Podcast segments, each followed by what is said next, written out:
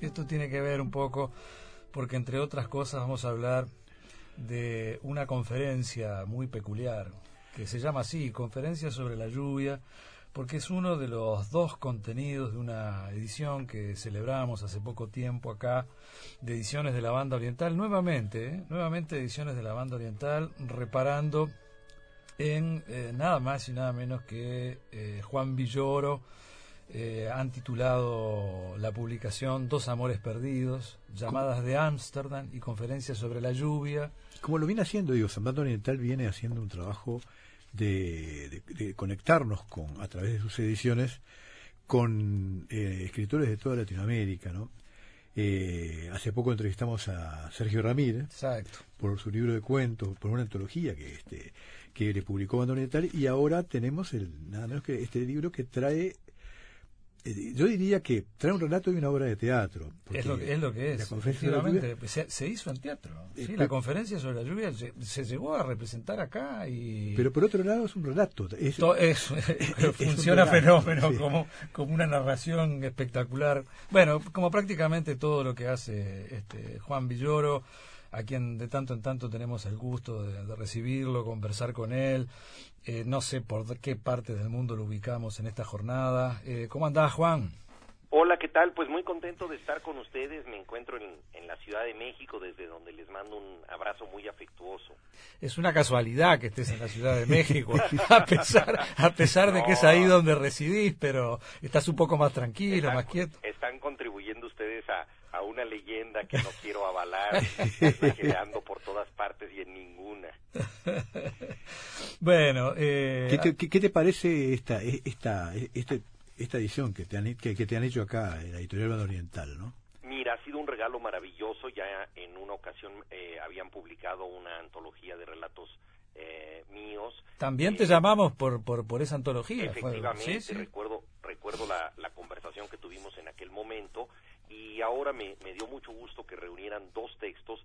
Ambos son más o menos de la misma extensión, una novela breve o novel, eh, como también se dice, que es Llamadas de Ámsterdam, y un monólogo teatral, pero como todo monólogo, puesto que solamente está dicho por una sola persona, puede ser entendido como un relato en primera persona. Entonces, en realidad son dos historias y ambas tratan de el amor perdido, un tema que es muy común a la canción romántica, al bolero, a tantas desdichas de los poetas eh, que han escrito para los eh, amores no correspondidos y que desde luego pues alimenta el arte en eh, sus más distintas expresiones y no es una excepción este libro que habla de dos amores que no se pudieron retener.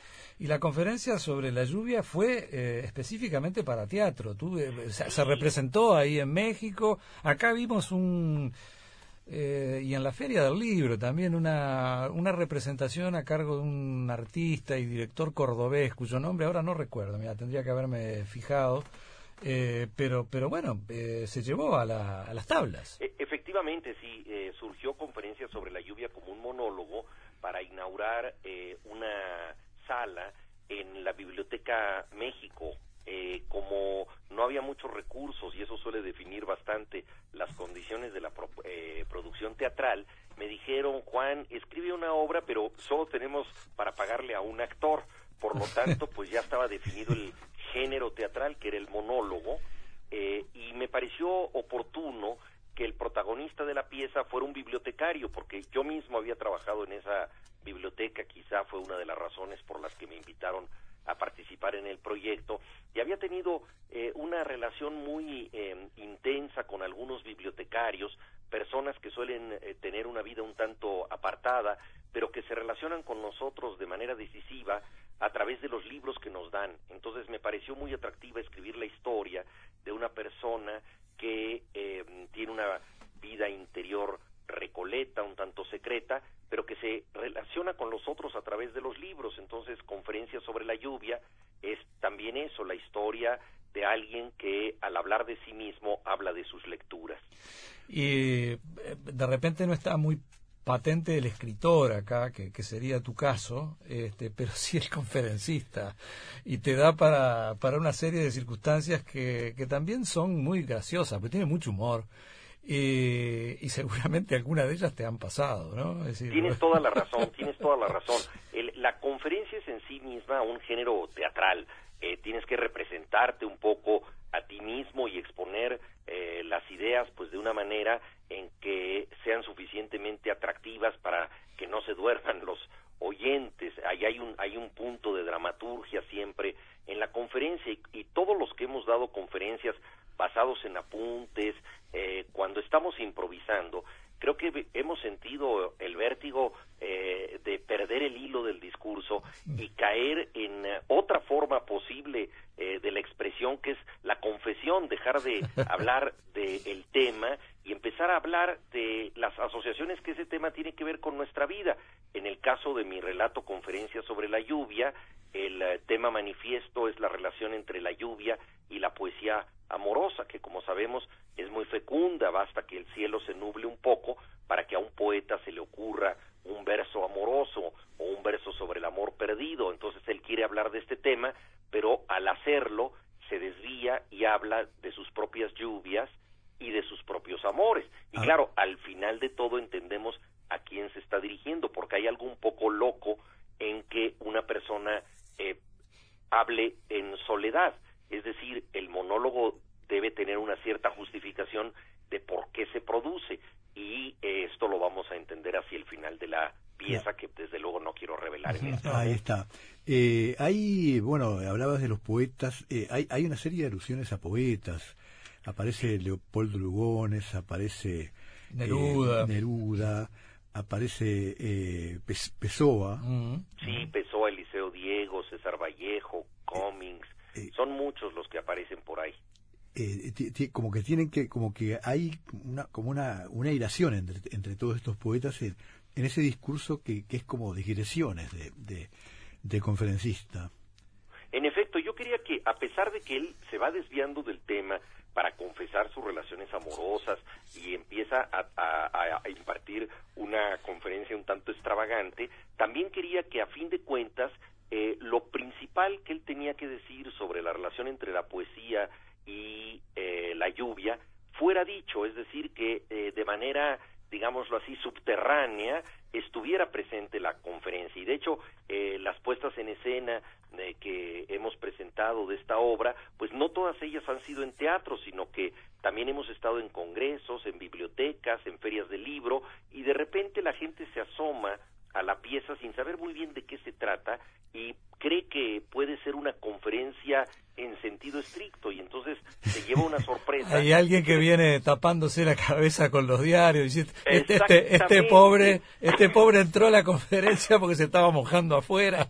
Pues, Exactamente, y por descuido de pronto se encuentra con esta locura y poco a poco se da cuenta de que no es una conferencia auténtica, sino la representación de una conferencia que forma parte de un espectáculo teatral tiene mucha, mucha, muchas cosas. Eh, eh, en, en, cuanto a, hay, hay como, como dos amores acá, ¿no? Uno con Soledad y otro con, con Laura.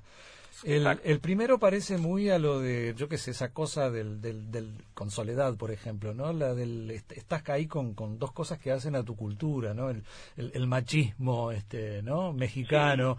Y, y después con, con Laura, todo lo contrario, ¿no? Es que es como un, como una mirada eh, feminista, si se quiere, pero, pero del otro lado, ¿no? Eh, eh, una mujer que, que que en la relación con el hombre, eh, en este caso con el conferencista, es como, como al revés, ¿no? Es decir, suele, esa, esa distancia y esa manera de relacionarse va más por, por, por el lado del macho que de la mujer, ¿no? Hay, como una inversión ahí de, de, roles, pero, pero es muy interesante, ¿no? Es decir, sí, e, efectivamente, yo creo que eso es, es muy significativo por el hecho de que nosotros muchas veces tenemos una relación amorosa que juzgamos conveniente y en realidad, en realidad es una relación cómoda, eh, que más o menos nos parece placentera, eh, que tiene eh, que ver con un sentido de la seguridad, de, la rutina, de la, de la compañía, y ese es el primer romance que tiene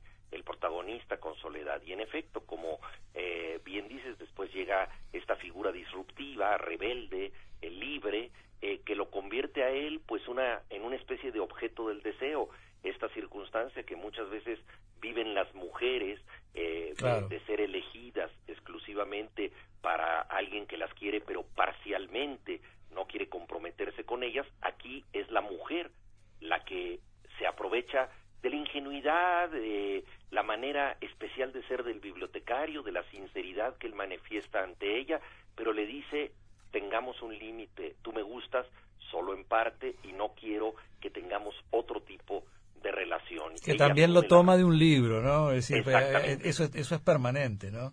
Eso es permanente porque todo en, en, la obra va remitiendo a los libros, es decir, es una obra sobre las bibliotecas y cómo los libros cambian nuestras costumbres y cuando creemos que alguien es espontáneo, en el fondo puede estar citando un libro y, y efectivamente se da esa intertextualidad entre lo que les pasa a los personajes y lo que viene de los libros. Y esta chica, que es una mujer mucho más culta que el protagonista, eh, que tiene eh, una vida intelectual más rica, utiliza ciertos libros para eh, acreditar y justificar eh, sus pasiones. Entonces él está totalmente deslumbrado y sometido ante ella, pero al mismo tiempo con una enorme gratificación. El error que él comete es el de tratar de romper esta vida subordinada que llevaba con ella. No, no quiere, no quiere ser solo parcialmente amado, quiere ser total y absolutamente amado, como tantos de nosotros a los que no nos basta tener una parte de alguien, sino que si amamos a esa persona, que a esa persona queremos tenerlo todo. Entonces ahí se da esa dinámica, ¿verdad? Podemos nosotros estar satisfechos de un amor que es extraordinario, pero que no nos da todo lo que podría dar o debemos arriesgarnos a algo más a condición de que tal vez arruinemos eso que era perfecto, pero que tal vez ya no lo será cuando intentemos tener una posesión mayor. Entonces, todas estas circunstancias tan comunes en la relación amorosa, pues aquí aparecen de manera un poco. Hay una cosa que, que une las dos historias y que es el, carácter de, de, vigilante, detectivesco de, del, personaje central, en este caso del, del conferencista, eh, que, que, es eso de, hacer un, un, seguimiento de la mujer, de, espiarla por las ventanas, este, ¿no? Eh, hay como una... es muy, es muy interesante eso. Sí, y además se da también en la en la otra historia, la de llamadas de Amsterdam, como como estás sugiriendo, creo que de manera muy atractiva, que el otro personaje, que es un pintor fracasado, que tuvo un amor muy intenso con una chica, los dos pensaban irse a vivir a la ciudad de Ámsterdam, él como pintor cumpliendo con una beca que podía obtener allí, en ese país donde ha habido pues tan grandes artistas plásticos, y finalmente esto no se logra, y muchos años después se reencuentran telefónicamente, y él le, le dice estoy en Ámsterdam y ella piensa desde luego que está en la ciudad de Ámsterdam, ¿no? En, en una calle que pudiera tener el mismo nombre, empiezan a hablar y él trata de recuperar algo de ella y tiene eh, la posibilidad de entrar a su casa porque como fantástico. Se convierte en un espía y de pronto como un fumigador. esperando un fumigador y entra a la casa. Ahora yo pregunto quién de nosotros no ha tenido la tentación de entrar a la casa de su exnovia, ¿verdad? Es decir, cómo vivirá ahora ella, se casó con otra persona, tiene una vida diferente, y de pronto entrar de fisgón a ese universo y poder ver eh, cómo es la vida de ella, sin uno puede ser doloroso, porque puede tratarse de una vida plena, de una vida dichosa, que ya no nos incluyó, o no, o puede tratarse de otra cosa. Entonces esta tentación a la mujer. Y creo que en ambos casos, en ambas historias, eh, la figura más fuerte, la figura más decisiva, más lograda, es siempre la figura de la mujer, es, la, es quien, quien, quien lleva la voz cantante y el hombre trata de acoplarse a ella, de adaptarse a lo que le propone, de espiarla y no lo consigue del todo o solo lo consigue por ese medio pues un tanto conjetural que, que es el, el amor ya perdido y, y que solo se puede evocar a través de las palabras. Son como personajes masculinos medios pasivos, ¿no? los, pasivos, esperando la reacción del otro, eh, esperando que, que, sea la mujer quien dicte la pauta. Y también, bueno, eh, un leitmotiv, yo creo que de, los dos relatos, de los dos textos, es el, eh, aparte de todo lo que hablábamos hasta ahora, que, que, define un poco estos amores, son amores desencontrados desde el principio, porque son en realidad son personas muy distintas en, en cada caso, ¿no? Las que, las que como que ya se puede prever por las características que es difícil encontrarse, ¿no? Sí, en, ocasiones en, en, la relación amorosa se opta por la similitud, ¿no? Alguien que puede ser tu espejo, ¿no? La famosa idea de las almas gemelas, que a veces incluso comporta pues una actitud un tanto narcisista de querer al otro como te quieres a ti mismo, ¿verdad? Porque lo mejor de la mujer es que se parece a ti o lo mejor del hombre es que es tu alma gemela. Eh, en este caso, en efecto, y eso creo que está muy bien visto, eh, los dos romances que se dan en estas dos historias tienen que ver con figuras un poco descompensadas, distintas, que eso también puede ser motivo de, gran atracción, alguien que te complemente justamente porque es distinto, es decir, tú eres una persona más pasiva, más tímida, eh, no muy sociable y de pronto encuentras a una compañera que representa todo lo otro que tú no eres y que te puede llevar al mundo de esa manera. Entonces ahí es donde se da esta, esta idea de compensación que parcialmente se logra porque se trata de amores, pero no del todo y por eso el libro se llama Dos Amores Perdidos. Eh, Juan, te pido una breve pausa, redondeamos en el bloquecito que sigue este, y hay, unas cuantas cosas más para, para conversar, así que ya volvemos. Con todo gusto. Gracias.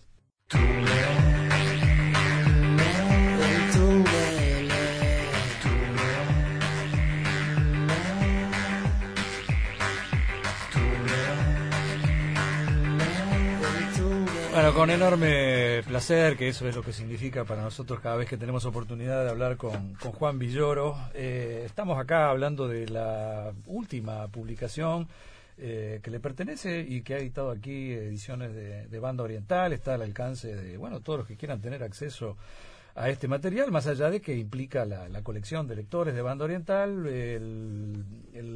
la librería preciosa que está a la a la entrada del Teatro del Galpón siempre contiene también estos materiales que no son exclusivamente para socios, ¿no? o sea, que cualquiera puede ir allí y obtener estos materiales tan tan tan ricos que nos llegan, por suerte.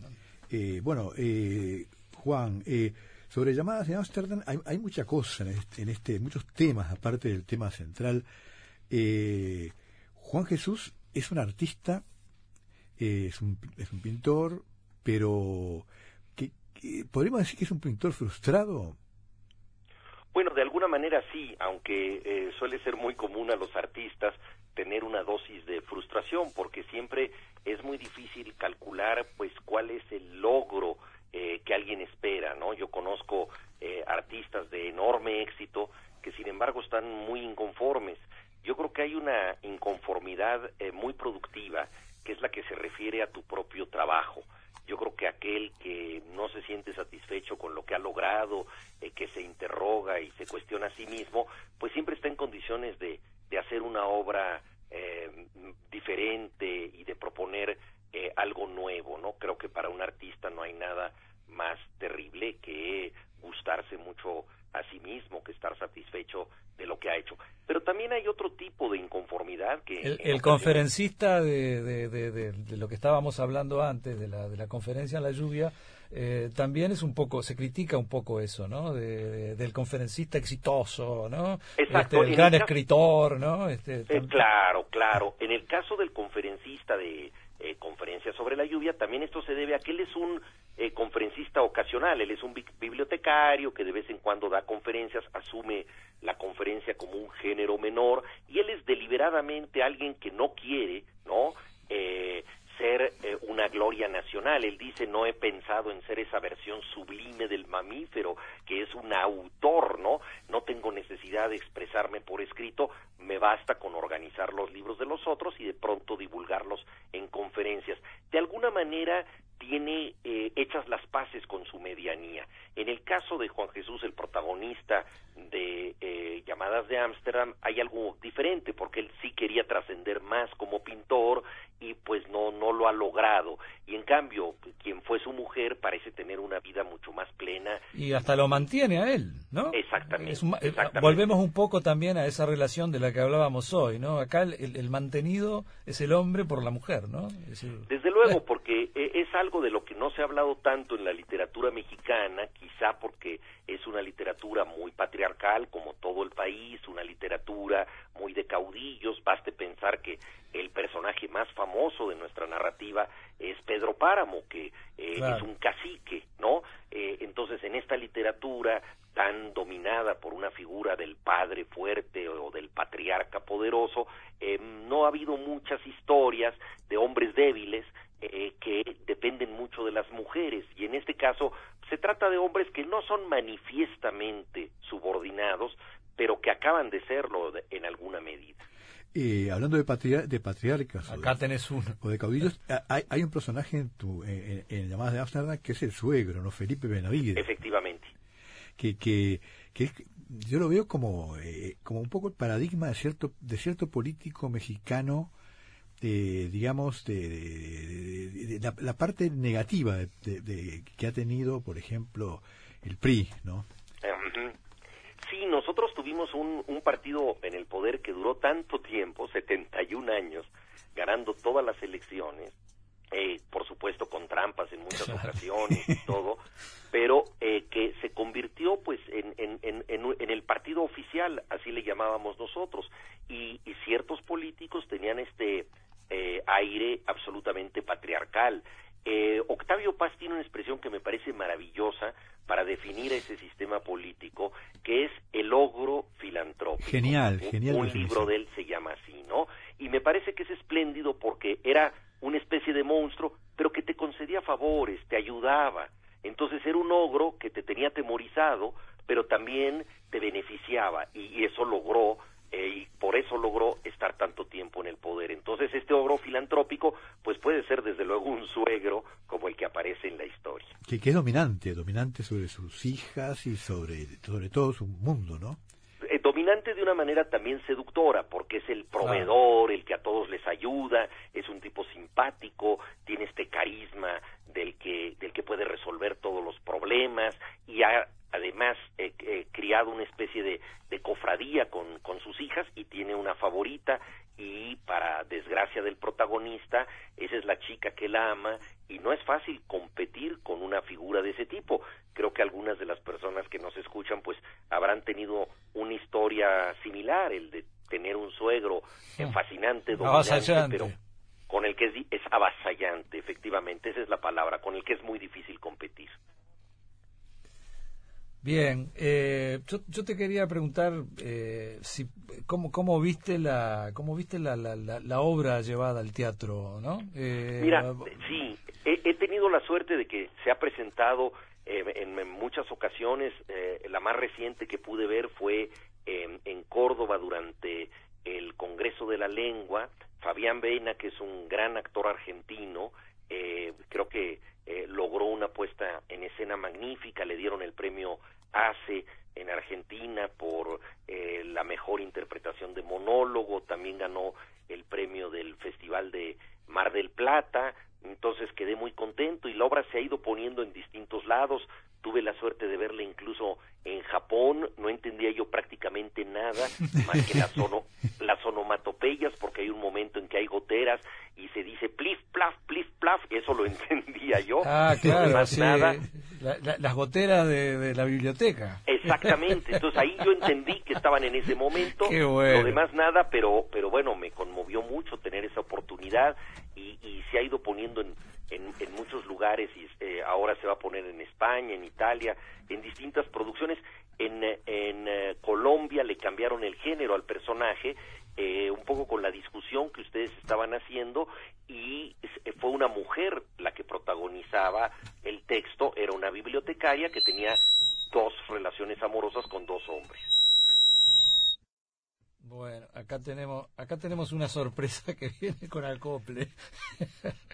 Eh, eh, querido Juan, eh, nos pasa contigo, a, este equipo del, del nos pasa contigo lo, que nos pasa con Claudia Piñeiro. Somos de distintas generaciones los que hacemos este programa, desde gente muy joven hasta gente muy veterana, como Alejandro, por ejemplo, que me está acompañando acá. Eh, pero, pero bueno, recordarás a, las compañeras que nos sacamos una foto magnífica hace más o menos un año contigo en Buenos Aires, en, Buenos Aires.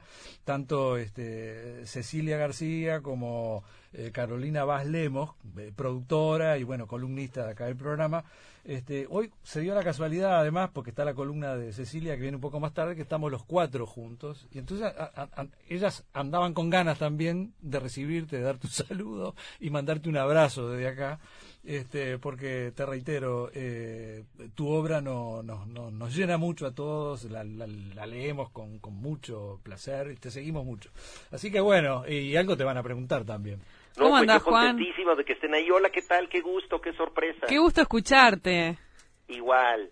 Bueno, lo primero es por la ansiedad. ¿Qué se viene ahora? ¿Qué tenés ahí en, en, el tintero? Bueno, mira, acabo de publicar un libro sobre la Ciudad de México, este espacio totalmente caótico y al mismo tiempo muy estimulante donde yo nací, donde todavía vivo, que se llama El Vértigo Horizontal, una ciudad llamada México. Entonces salió en, en una editorial mexicana y ahora acaba de salir en España en eh, anagrama. Espero que pueda llegar a, Sudamérica pronto. Ese es el libro más eh, reciente, ¿no? Y ahora estoy preparando también la puesta en escena de, dos obras de teatro los próximos meses aquí en México. Entonces, bueno, pues bastante activo. Juan, buenísimo. Te saluda Carolina ahora. Em, Hola. Andas bien. Hablamos hace un ratito antes de, que quedaras en línea. Juan, preguntarte cuándo vas a estar por aquí, por Montevideo. ¿Te vamos a tener pues presentando algún libro? No lo sé, me encantaría estar pronto, probablemente ya en lo que queda del año no, no vaya, porque voy a ir a dar clases a Estados Unidos, o sea que me voy al norte, a, la Universidad de Stanford, eh, a partir de septiembre, pero yo creo que el, el año que entra volveré y espero ir tanto a Buenos Aires como a Uruguay. Ahora he estado hablando mucho de Uruguay, tengo aquí una conferencia eh, que la, la, la presento con música también sobre Amado Nervo, el poeta mexicano que murió en Montevideo, hace exactamente 100 años, el 24 de mayo de 1919 murió Amado Nervo en Montevideo y su funeral fue un acto poético absolutamente eh, impresionante porque recorrió en un barco uruguayo durante seis meses los principales puertos de América Latina, en todos ellos se declamaban sus poemas, hasta llegar a México, donde una tercera parte de los habitantes de la Ciudad de México lo acompañaron en su cortejo fúnebre. Fue el funeral más concurrido de la historia en este país, hasta que llegó el de Juan Gabriel, eh, otro gran taumaturgo de las emociones y del sentimiento, el cantante y compositor, hace apenas un par de años, pero ah, las exequias de Amado Nervo habían sido las más multitudinarias. Entonces también hemos estado pensando mucho en, en Uruguay desde México por esta, esta circunstancia de los 100 años de, de ese gran poeta modernista que luego fue un poco relegado al panteón de, de la poesía ya un poco vieja, un tanto cursi, pero que también influyó mucho en la canción romántica mexicana, en el bolero y en el tango, porque El día que me quieras, mm, cantado por Gardel, está inspirado en un verso de. Claro. Eh, bueno, Juan, te tendremos el año que viene. Vas a tener que avisar antes, así por lo menos te preparamos un asado, algo, te algo rico. y le caemos con todos los libros que nos tiene para firmar, ya, venimos coleccionando muchos. Un gusto hablar contigo, Juan, ¿eh? Igual. Bueno, Juan, la, seguimos en cualquier momento. Gracias por tu amabilidad de siempre, contagiante realmente. Eh, nos quedamos acá con, con estos dos amores perdidos, este, ¿no? las llamadas de Amsterdam y la conferencia sobre la lluvia. Y, bueno, y estaremos muy atentos a lo que, a lo que venga. ¿eh? No, este pues magnífico. Y bueno, ahora los dejo, voy a, a un almuerzo en un sitio muy cercano que por el nombre ustedes entenderán que es de eh, propietarios uruguayos, amigos míos, se llama El Entrevero. bueno, clarísimo. Sigo en contacto con Uruguay. Un abrazo. Bueno, un abrazo grande. Te adelantás al asado entonces. Un abrazo enorme, Juan. Muchas gracias. Eh. Chao, Dios. Hasta pronto, hasta pronto. Hablábamos con el periodista y escritor mexicano Juan Villoro por su libro Dos Amores Perdidos. Comunicate con nosotros 2915 1050. Estás en el Tungelé. Estás en Radio Uruguay